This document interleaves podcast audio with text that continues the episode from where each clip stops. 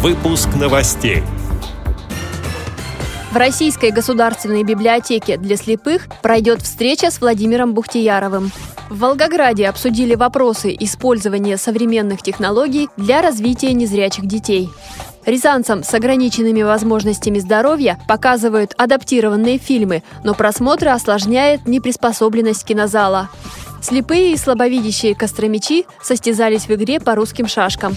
Далее об этом подробнее в студии Анастасия Худякова. Здравствуйте!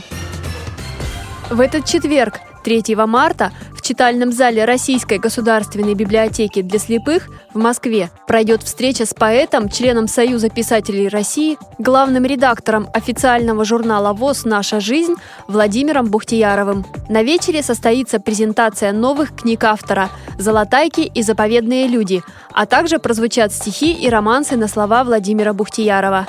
В книгу «Золотайки» вошли стихотворения и басни, написанные за последние пять лет, а в «Заповедных людях» автор предлагает читателю проанализировать развитие образа незрячего человека в литературе и искусстве от древнейших времен до наших дней. Обе книги вышли в издательстве «Логос ВОЗ» в 2015 году, сообщает пресс-служба ВОЗ. В Волгоградской областной библиотеке для слепых состоялся круглый стол «Роль ликотеки в раннем развитии незрячих детей». Его провела региональная ассоциация «Надежда» в рамках проекта «Развитие детей с глубокими нарушениями зрения». Как уже сообщала Радио ВОЗ, благодаря этой программе в одном из детских садов компенсирующего вида внедряются коррекционно-развивающие методики. Педагоги детсада провели серию коррекционно-развивающих занятий с незрячими дошкольниками, посещающими группу кратковременного пребывания. На круглом столе подвели итоги и наметили планы дальнейшей работы, говорится на сайте регионального информационного аналитического центра. У слепых и слабовидящих жителей Рязани появилась возможность стать зрителями.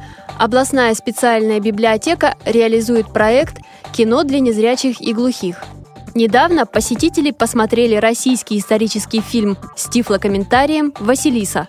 Но реалии современной жизни добавляют ложку дегтя в это радостное событие. Само посещение кинозала для человека с ограниченными возможностями уже полоса препятствий. Ведь до библиотеки, как и для других социальных учреждений, еще надо добраться.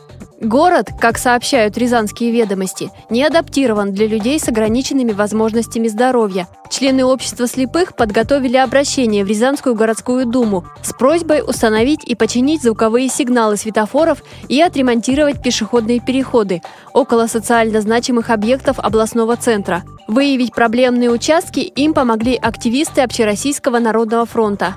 Они провели мониторинг тех переходов, которыми часто пользуются инвалиды по зрению. Замерили уровень звука зумеров, установленных на светофорах. Выяснилось, что он не соответствует требованиям, а некоторые зумеры и вовсе оказались отключены. В Костроме прошел городской чемпионат по русским шашкам. В нем соревновались 22 спортсмена. 10 из них представляли региональную организацию ВОЗ. В турнире участвовали четыре мастера спорта – Владимир Скворцов, Геннадий Жаворонков, Дмитрий Андреев и Александр Тихомиров, а также восемь кандидатов в мастера спорта. В итоге победителем стал Александр Тихомиров, на второй строчке Михаил Ивайков, третьим призером стал Владимир Скворцов. Мастер спорта и председатель Костромской региональной организации ВОЗ Дмитрий Андреев выступал вне конкурса, поскольку он был судьей соревнований. По результатам игры он набрал 8,5 очков из 9 возможных.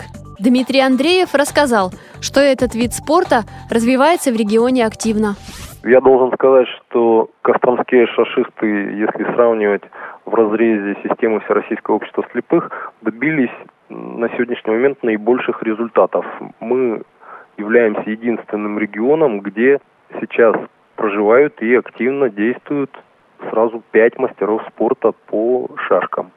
Лучшие показатели только три мастера в некоторых регионах, скажем, Ленинградская область.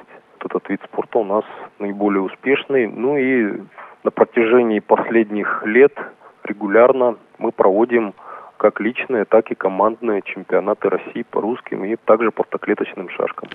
С этими и другими новостями вы можете познакомиться на сайте Радио ВОЗ. Мы будем рады рассказать о событиях в вашем регионе. Пишите нам по адресу новости собака ру. Всего доброго и до встречи!